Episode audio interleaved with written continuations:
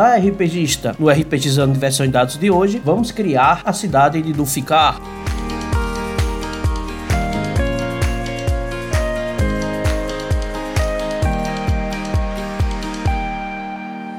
Você pode encontrar o RPGizando nas redes sociais, Facebook, Twitter e Instagram. Faça o RPGizando crescer, compartilhando este episódio.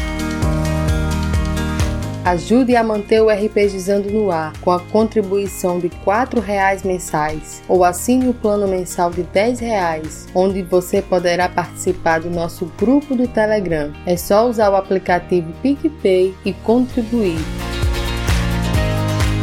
Todos os links estão na descrição deste episódio.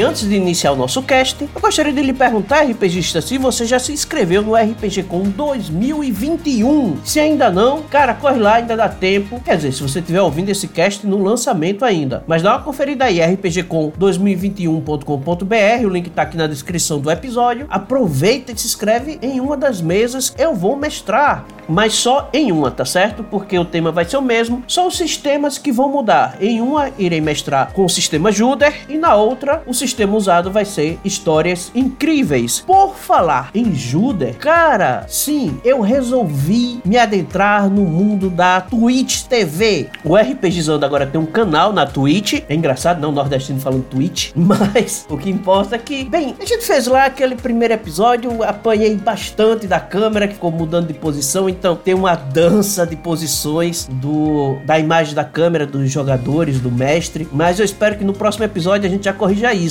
Então, se você tem conta na Twitch, se não tem, vai lá, faz tua conta na Twitch e se torna seguidor. Estamos com a meta aí de 50 seguidores. Vamos ter episódios nos sábados. É, eu pretendo ter algumas mesas one shots, de shots, shots, aventuras curtas aos sábados e nas terças-feiras eu vou começar a transmitir aquela minha mesa de tirania dos Dragões, que eu tanto falo. Bem, é, eu vou começar. Tá aí no meio da aventura, beleza? Mas eu vou começar a transmitir agora na Twitch, na terça-feira. Ambas as mesas começam às 20 horas, 8 horas da noite. A da terça-feira vai ser mais simples, apresentando apenas a minha visão lá do Fantasy Grounds, sem câmera, sem nada. É a minha visão do Fantasy Grounds e o áudio captado do Discord. Já nos sábados, bem, vão, vai ser as mesas um pouquinho mais caprichadas, que está me dando algum trabalho, mas eu vou, eu vou aprender a mexer na Twitch e no OBS. E as streams lá gravadas, se você não conseguir chegar a tempo de assistir, já que elas ficam disponíveis por 60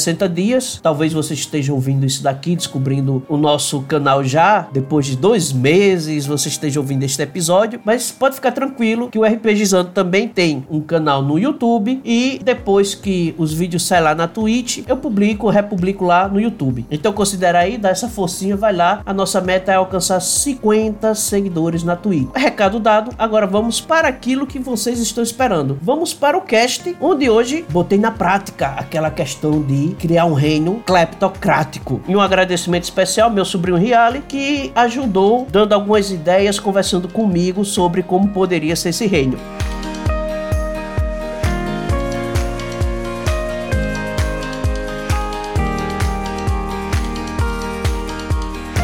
Olá, RPGistas, aqui é Ricardo Adelino e qualquer semelhança com a realidade finja ser apenas uma coincidência. E hoje, pessoal, vim trazer um episódio especial, quase uma parte 2 sobre aquele que a gente falou de criação de reinos e mapeamento. Bem, hoje decidi trazer para vocês a criação de um reino baseado na cleptocracia. Sim, o assunto acabou rendendo e hoje eu vim trazer um exemplo de uma cleptocracia criada do seu início, aquela parte pré-histórica, tentar estruturar estruturar um pouco como seria a sua forma de governo em si e como se chamaria essa nossa cidade fictícia. Seria uma cidade-estado com o nome de Duficar. Por que Duficar? Porque eu girei esse nome aleatoriamente e achei bacana. E como começaria essa cidade? Eu pensei em criá-la numa área fria, gélida. Então, se o seu mundo, a área gélida ficar ao norte, você explora como se das regiões norte, você joga lá no norte. Se é sul, então joga lá no sul.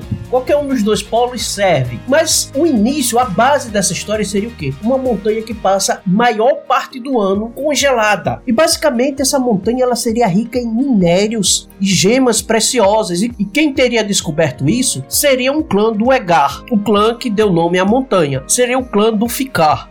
E bem, esse clã do Fical descobrir sobre o que tinha na montanha, ele começa a explorar as cavernas que tem por lá e começa a ver que realmente o local aparentemente é um local muito rico, um local muito próspero e resolvem fazer dali o seu novo lar. Só que para o seu azar, depois de alguns anos, um dragão chamado Casmogomed, um dragão branco já adulto, descobre essa empreitada desses duegares e ele estava precisando de um novo covil. Então o que é que ele resolve fazer, atacar este novo assentamento de Duegares antes que se torne uma fortaleza realmente impenetrável, intransponível. E bem, nesse ataque ele consegue dizimar o clã do Ficar, restando apenas alguns membros que fogem, preferem fugir da região do que morrer lutando. Mas com o passar do tempo, com o passar dos anos, começa-se a se espalhar a notícia de que naquela região, uma montanha onde habita um dragão branco, na verdade é uma montanha extremamente extremamente rica, porque além do tesouro do dragão, havia tudo aquilo que os Duegares estavam explorando antes de serem expulsos. Então o que é que acontece? O governador de alguma cidade ali próxima, ele resolve buscar aventureiros corajosos que possam desapropriar novamente esta montanha para que ele coloque ali um posto avançado, uma fortaleza e qualquer coisa do gênero. O que se demonstra ser uma ideia muito tola, porque a notícia de que aquela montanha estava recheada de tesouros acaba atraindo a atenção de, digamos, pessoas indesejadas. Mas exatamente um grupo de mercenários formado por Christian, Alcazar, Larnaca, Shishane e Aktaka. Bem, esses mercenários conseguiram enfrentar o dragão Casmogomed, venceram a batalha e mataram o dragão, sim, chegaram a matar o dragão. Eles tinham agora uma fortuna incrível. Eles poderiam, inclusive, montar o seu próprio reino. E foi essa a ideia inicial que eles tiveram. Eles resolveram fazer daquele local que era um covil do dragão, onde antes Duegares começaram a construir uma cidade dentro da montanha e tiveram a ideia de continuar a construção da cidade e tornar aquele local um porto seguro para outros mercenários, inclusive pessoas com passados que precisassem ser escondidos. Sim, pessoas com passados duvidosos, mas antes de dar continuidade ao plano de criar a cidade-estado, eles teriam que enfrentar outros problemas, e o mais imediato seria uma tribo de gigantes de gelo que soube da notícia da morte do dragão. Bem, para a sorte deles, os Duegares souberam como construir a entrada da sua cidade fortaleza. Como a entrada ficava no meio da montanha, a sua altura avantajada facilitava o combate à distância de quem estava nos portões da cidade fortaleza. Então, na tentativa de invasão dos gigantes, apesar do número deles, eles já começaram a enfrentar uma certa dificuldade ao tentar se aproximar dos portões. Uma vez que se aproximaram, bem, não seria fácil entrar pelo corredor com apenas 6 metros de largura. Essa largura permitia que um gigante pudesse passar, talvez dois se espremendo. Mas isso para um combate, bem, acabou eliminando a vantagem numérica dos gigantes. O corredor oferecia espaço mais do que o suficiente para um gigante, porém, quando um segundo gigante tentava entrar diretamente na batalha, ele acabava se espremendo com o primeiro, que atrapalhava as manobras de combate dos dois. E isso favorecia aos mercenários que estavam defendendo a entrada da cidade. Isso fez com que eles conseguissem rechaçar a empreitada dos gigantes sem precisar derrotar todos os invasores. Quando o líder do grupo dos gigantes viu que não tinha o que fazer, que aqueles pequeninos estavam defendendo com ferocidade e força o seu lar, bem, se tem uma coisa que gigante de gelo respeita é a força. Então ele resolveu fazer uma trégua e acabaram firmando um acordo com os mercenários. Christian, o líder dos mercenários, aproveitou para firmar um acordo onde uns não invadiriam o território dos outros, além de que eles se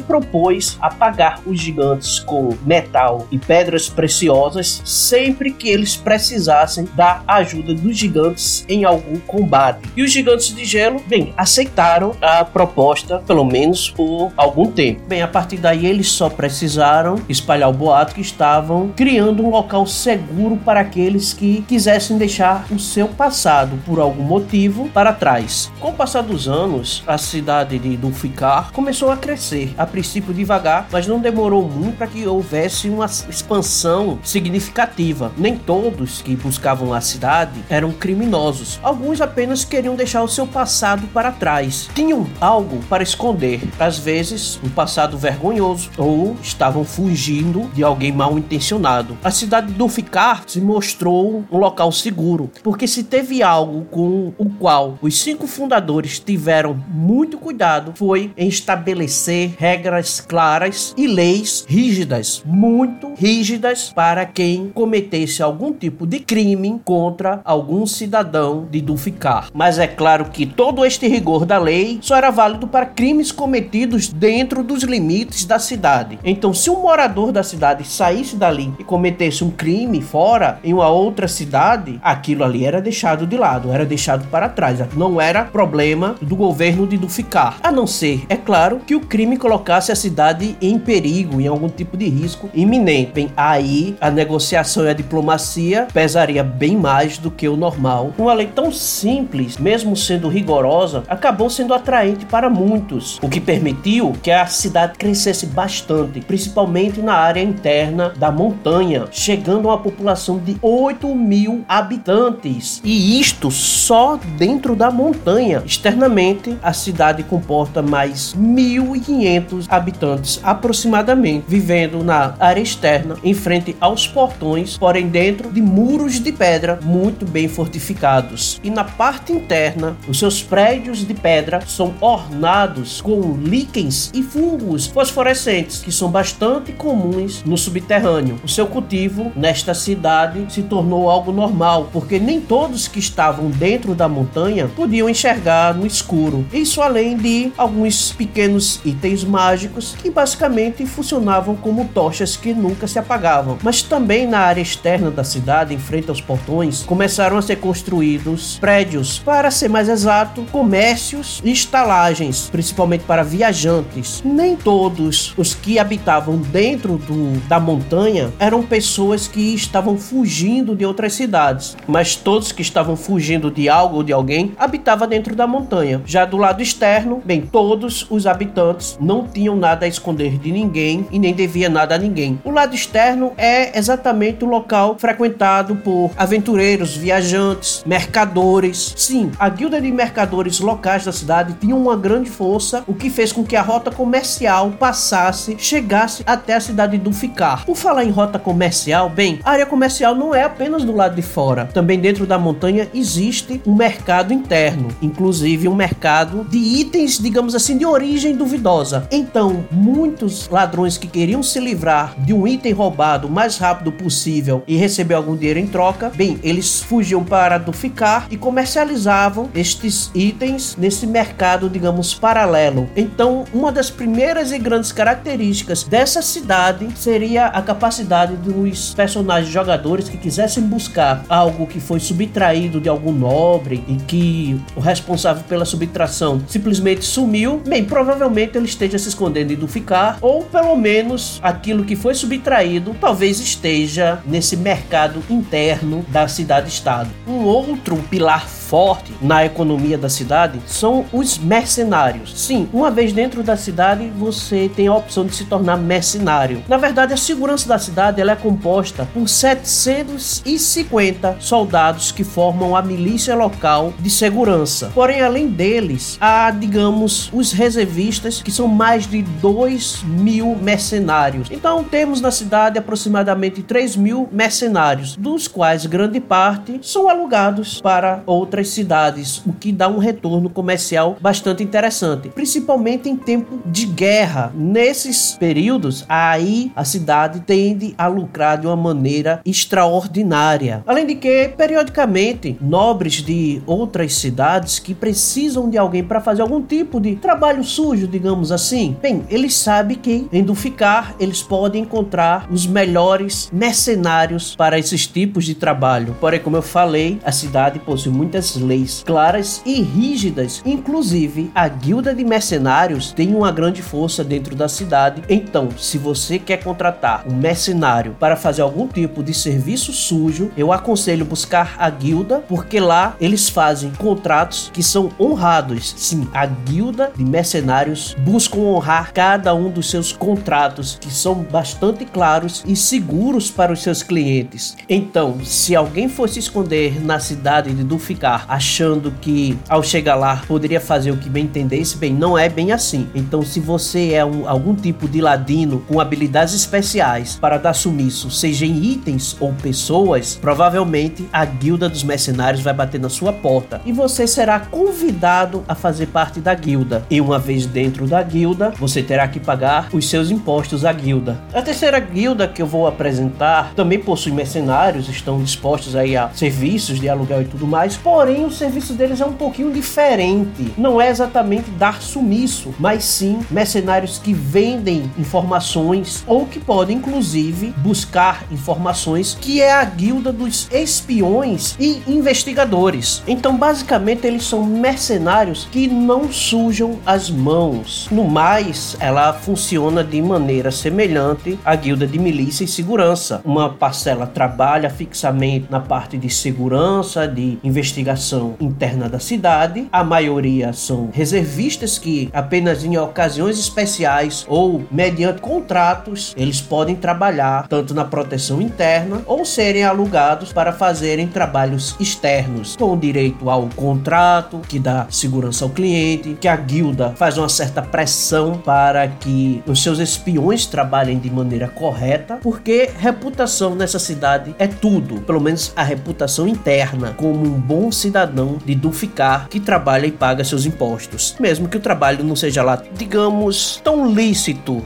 Agora vamos para a quarta guilda, que representa de uma maneira forte também, como um dos pilares econômicos da cidade, que é a guilda dos acólitos e sacerdotes. Sim, há uma guilda para religiões dentro da cidade. Isto porque os fundadores quiseram ter domínio sobre tudo, inclusive sobre a força religiosa da cidade. Então, nenhum templo pode ser construído sem a devida autorização e fiscalização do governo local o que acabou forçando a criação de uma guilda de sacerdotes e acólitos para facilitar todo tipo de serviço clerical. E como uma cidade, digamos assim, bastante liberal com relação ao seu panteão de adoração, né? Ela possui templos para divindades bem peculiares, como Timora, a deusa da sorte, Asmodeus, o deus da indulgência, tirania e dominação, Pechaba, a deusa do azar, Baal, o deus do assassinato, Sirik, o deus das mentiras mentiras, Mask, o deus dos ladrões, e Valkyne, a deusa do comércio. E como os templos fazem parte da guilda de acólitos e sacerdotes, bem, ela também tem que pagar imposto à guilda e ao governo local. Porém, devido a esta influência, sim, a guilda também tem uma grande influência dentro da cidade. Então assim a gente fecha as quatro guildas da cidade: a de comerciantes e artesãos, a guilda da milícia e segurança, a guilda dos espiões e investigadores e a guilda de acólitos e sacerdotes. Agora vamos tratar da parte realmente funcional dessa cleptocracia. Sim, a cidade do Ficar é uma cleptocracia. Então, o que faria essa cidade-estado continuar crescendo, ter quase 10 mil habitantes, nem todos envolvidos com o ramo de mercenário, muitos deles vivendo de um comércio, digamos assim, mais tradicional, como tavernas, estalagens, comércio de alimentos, artesanato, coisas do gênero. Pode parecer complicado Mas não é. Grande parte da população que há hoje na cidade é descendente de outros que chegaram ali para se esconder, e alguns poucos de comerciantes que procuraram a cidade como oportunidade de comércio. E por que aqueles que não são envolvidos exatamente com essa questão aí mais complexa de espionagem ou milícia vivem tranquilamente na cidade? Porque, como eu falei no começo, os fundadores se preocuparam bastante em construir uma lei simples e rigorosa para proteger os cidadãos de, man de uma maneira interna, né? internamente na cidade. Então, se você é um criminoso que está refugiado lá, bem, o que você fez antes, a lei local ignora, mas o que você fizer depois, a lei local vai ser severa e rígida se você cometer alguma coisa de ruim dentro dos muros da cidade com algum outro cidadão de ficar, bem, a lei vai ser bastante rigorosa. Então, basicamente, aqueles que não fazem parte desse grupo, digamos assim, envolvido com crimes legalizados, né, na nossa bem, eles estão bem protegidos pela lei local. Se forem vítima de algum crime, a guilda de investigadores espiões vai descobrir quem foi que cometeu o crime e vai entregar o criminoso nas mãos da guilda de milícia e segurança, onde a pessoa vai pagar pelos seus crimes internos. Deixar isso bem claro. Então, teoricamente, bem, do ficar é uma cidade segura internamente. Além de que ela lucra bastante com impostos. Sim, uma propaganda muito comum dentro da cidade quando se cobra altos impostos é que a cidade oferece uma segurança invejável. Então isso justifica os seus impostos caros, porque você está bem protegido. E basicamente, se você faz algo dentro da cidade, você pertence a alguma guilda, então a fiscalização é bastante grande. Mas isso aí é apenas uma parte da maneira como o governo local arrecada tesouros. Como falei antes, grande parte do tesouro acumulado, do, da riqueza acumulada, que criou, digamos, os nobres locais, né, os ricos locais, foi minerada dentro da montanha e abaixo da montanha. Então, enquanto a cidade interna era construída, muitas riquezas foram encontradas ali dentro, o que tornou a cidade forte num quesito de trazer a rota comercial para a cidade em si. E com a rota comercial tudo fica mais fácil. E inclusive o mercado de itens ilícitos, ele paga impostos. Sim, nem isso escapa da mão dos governantes locais. E quem seriam esses governantes? Bem, a gente falou aqui das quatro guildas que têm grande força dentro da cidade, e essas guildas, elas elegem representantes que formam o conselho da guilda. Cada guilda indica quatro representantes para fazer parte do conselho de 16 cadeiras. Esse conselho rege a cidade em si. E dentre esses 16 há uma votação para escolher aquele que faz o papel de primeiro-ministro da cidade. É o representante máximo da cidade em si, de uma maneira política, e também responsável por desempatar votações. É o mais poderoso, digamos assim, dentro desse conselho de guildas. E é claro que para eleger pessoas para esse conselho e o seu primeiro-ministro, né, o conselheiro que vai representar a cidade em si politicamente, existe muita, muita influência financeira e de poder. O que rege a cidade em si é o dinheiro e o poder. E isso é o que representa uma cleptocracia. E antes que você me pergunte por que, é que uma cidade como esta continua de pé, por que, é que os outros reinos ainda não atacaram esta cidade, porque ainda não foi feita uma guerra. Imagina o seguinte, que depois que essa cidade se firmou, né, que aí que começou o serviço de mercenários, bem, a cidade ela foi construída para ser uma verdadeira fortaleza. Ela é construída num ponto estratégico, numa montanha, o que favorece o combate à distância. Então, no primeiro momento que um exército inimigo estivesse chegando, ele já teria uma certa dificuldade de invadir os primeiros muros e tentar invadir pelo portão principal é loucura, porque a cidade é muito bem protegida neste ponto. Então, valeria a pena um reino atacar essa cidade-estado porque algo foi roubado. Aí talvez você diga: "Ah, mas talvez alguém tenha contratado um assassino para dar fim a algum nobre, alguém muito importante do reino". Como eu falei, bem, a parte diplomática da nossa cleptocracia, ela pode ceder em certos momentos oportunos, especiais, onde ela vê que há um risco grande para a segurança da cidade em si. Então, azar o do assassino que deixou pistas para ser descoberto. Sem falar que é inviável para um governante, para um rei, sacrificar vidas de soldados leais que possuem famílias e tudo mais para tentar eliminar a vida de dois ou três marginais, bandidos, criminosos. Quem ouviu o nosso podcast falando sobre construção e mapeamento de reinos vai ver que eu falei um pouco sobre isso, né? Que é mais fácil para um governante simplesmente aumentar a segurança do seu reino, tomar cuidado com quem está adentrando, principalmente se vier da cidade de Duficar. Talvez ele não aceite, esses reinos não aceitem pessoas que são da cidade de Duficar. Então as coisas não seriam assim tão bem simples de ser resolvidas com bota o exército aí em campo, vamos marchar aí durante 30 dias até chegar em Duficar, naquela área gelada, e vamos perder uns 500 soldados para tirar a vida de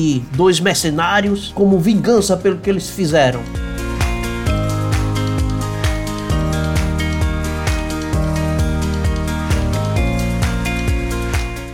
Falar um pouco sobre ganchos de aventura. Sim, eu sei, vai ter gente dizendo assim, cara, é muito simples fazer gancho de aventura com uma cidade dessa cleptocrata, onde você tem comércio de ilícitos e tal. A gente faz aquela boa e velha aventura de investigação. Ah, um dos personagens vão lá para, sei lá, localizar um item roubado lá no mercado negro. Algum nobre contrata eles porque foi roubado, um artefato de família, um item de família, uma herança de família, sumiu e tudo indica que este item foi ser vendido na cidade de Dulficar. Ah, é muito fácil isso. Beleza. Mas aí vamos pensar nas complicações. Do tipo, será que o nobre também não vai querer saber quem foi que roubou? Aí você chega numa cidade dessa e tenta descobrir quem foi a pessoa responsável pelo roubo. Só lembrando que até o comércio de ilícitos dentro desta cidade é controlado pelo governo, é fiscalizado pelo governo. A guilda de comerciantes, bem, ela tem uma influência ali dentro desse mercado paralelo paralelo. Então, será que pessoas que chegam tentando buscar saber de um item para comprar, um item específico, não será que este grupo vai ser fiscalizado? Algum espião da Guilda dos Espiões não vai ficar observando eles de longe? Então, a simples missão que era simplesmente chegar lá, localizar o item e comprar e tentar descobrir quem foi a pessoa que subtraiu este item do dono, pode gerar uma grande dor de cabeça. Lembrando que as leis locais protegem, sim,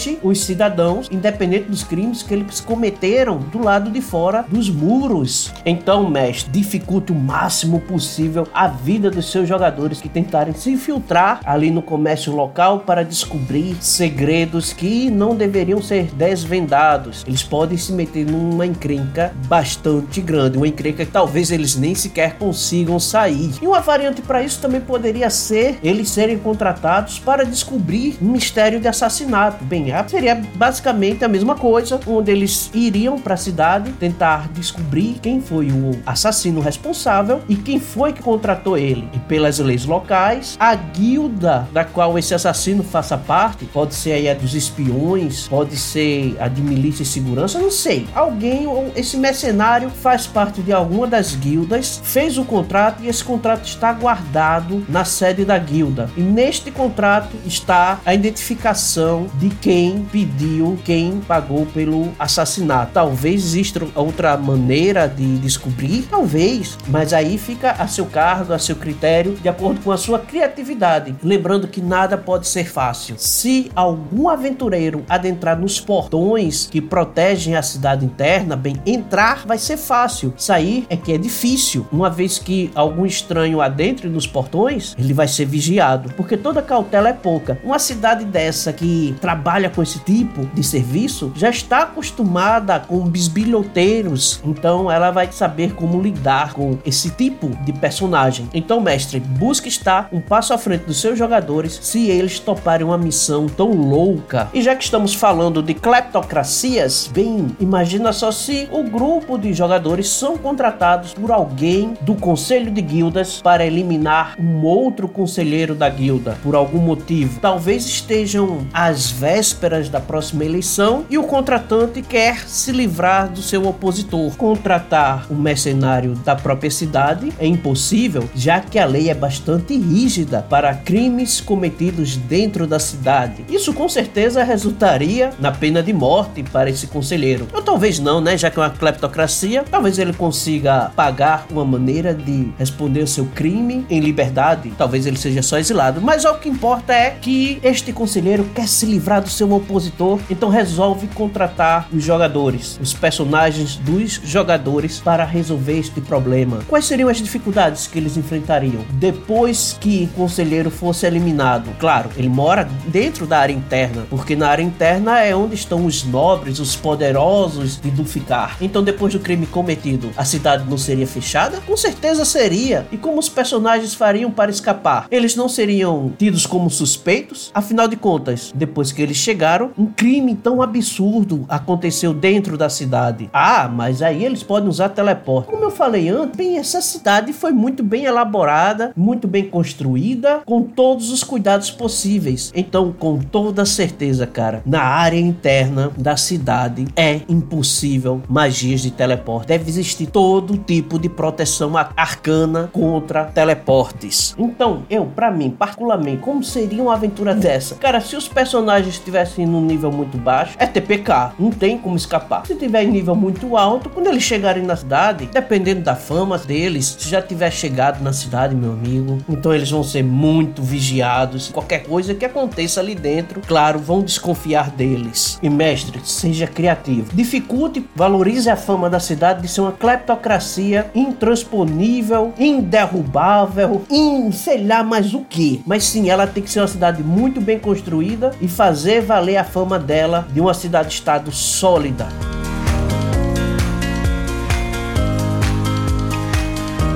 Espero que este exemplo de cidade, as dicas que eu dei aqui, possa servir tanto para você usar essa mesma cidade, enriquecer a história da cidade, expandir ainda mais, colocá-la na sua aventura, ou até mesmo você criar sua própria cidade, ver que dá sim para criar uma cleptocracia, é viável criar seu próprio reino. Tem algumas coisas, alguns detalhes que podem ser aproveitados. Bem, então já valeu a pena este episódio. Eu espero que vocês tenham gostado e continue acompanhando o RPGizando nos nossos podcasts. Mas a gente vai ficando hoje por aqui. Um grande abraço a todos e até o próximo cast.